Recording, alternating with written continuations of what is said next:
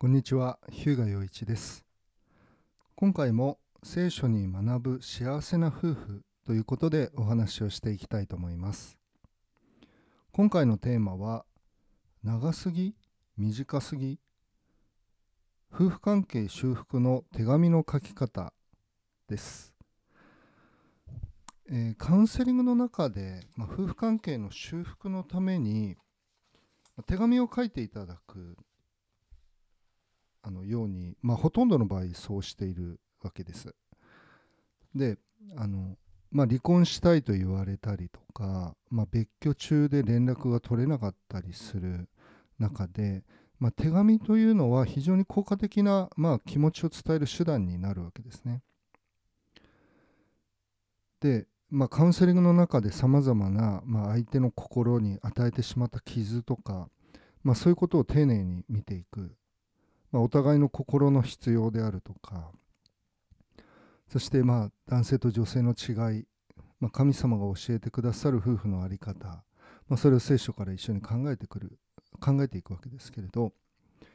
でその中で、えー、と最終段階として、まあ、気持ちを伝える手紙、まあ、やり直しの手紙夫婦関係修復の手紙を書いていくわけです。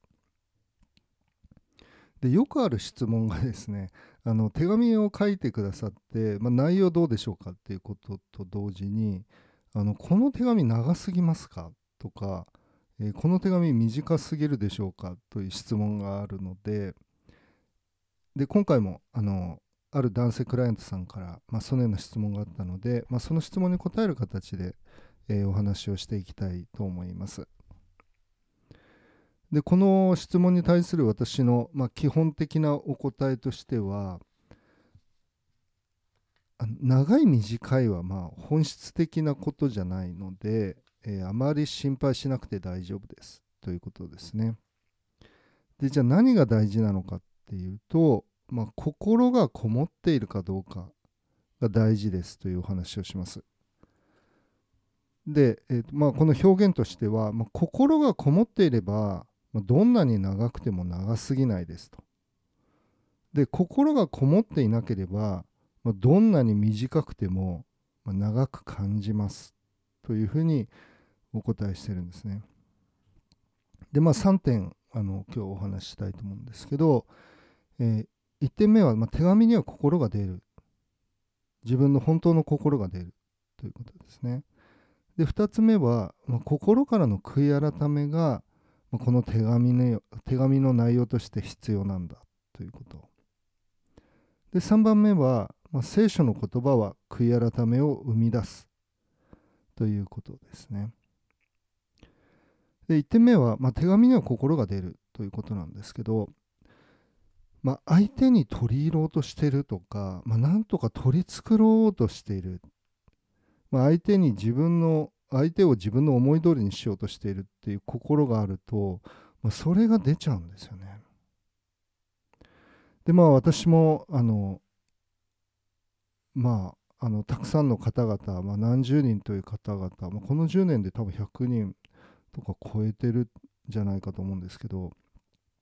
あの手紙を、まあ、読んできたわけですね。何十通も読んできたわけです。でそうするとあのもう手紙読んだだけでわかるんですよね。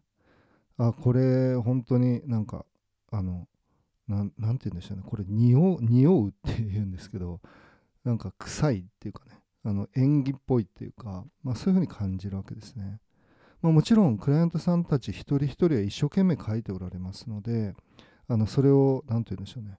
あの貶めるようなあのつもりはないんですけれどでもどうしてもその心の状態っていうのが、まあ、紙面に現れる、まあ、別の言い方をすれば行間に現れるというふうに言ってもいいと思うんですけどあのにじみ出てくるんですよね。どういう心か。だからあのカウンセリングの中では、まあ、ノウハウとか伝え方とか How to、まあ、それはゼロではないんですけど、まあ、それよりもま根本的に心が変わること、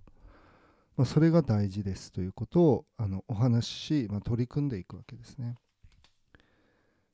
で結局その内容として何が必要かっていうと、まあ、心からの悔い改めが必要なんだということなんですよね。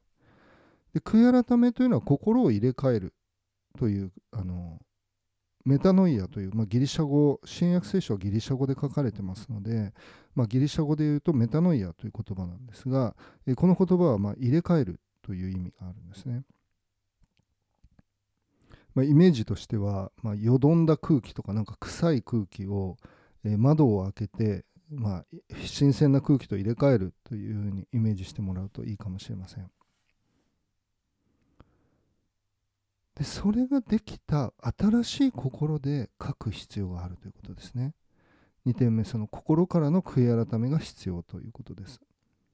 で3点目は、まあ、聖書の言葉は悔い改めを生み出すということですね。で今日あの読みたい聖書の箇所は、まあ、第2コリントの手紙の、えー、7章というところになります。でこういうふうにあの書いてあります。えー、7章の10節ですね。神の御心に沿った悲しみは後悔のない救いに至る悔い改めを生じさせますが世の悲しみは死をもたらします。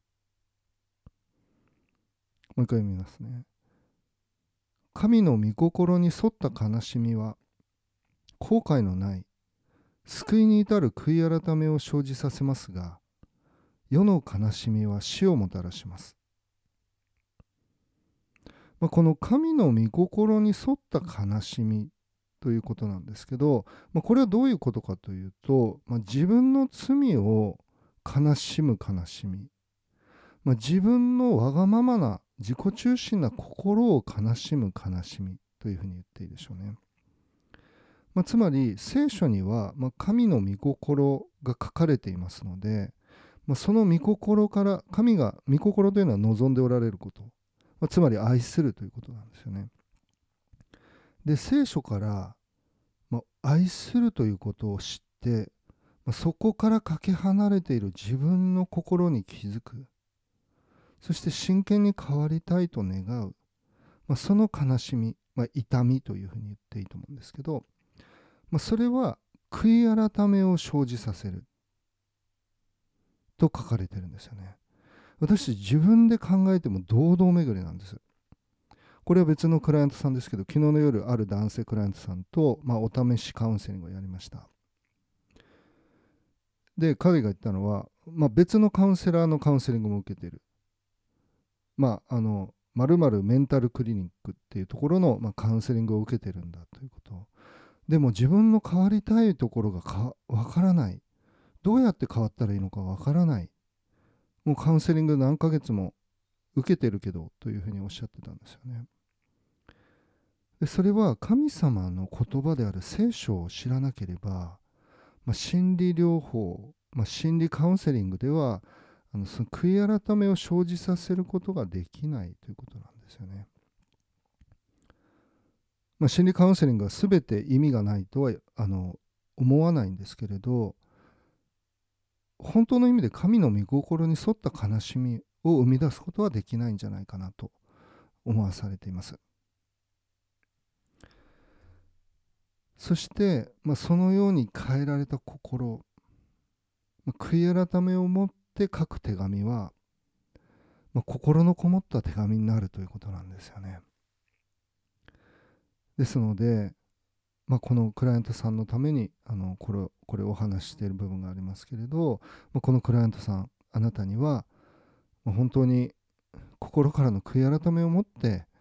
奥さんを愛する心で手紙を書いていただきたいと思います。そしてあのそれ以外のこの、えー、放送を聞いてくださっているあなたには本当に聖書を知って、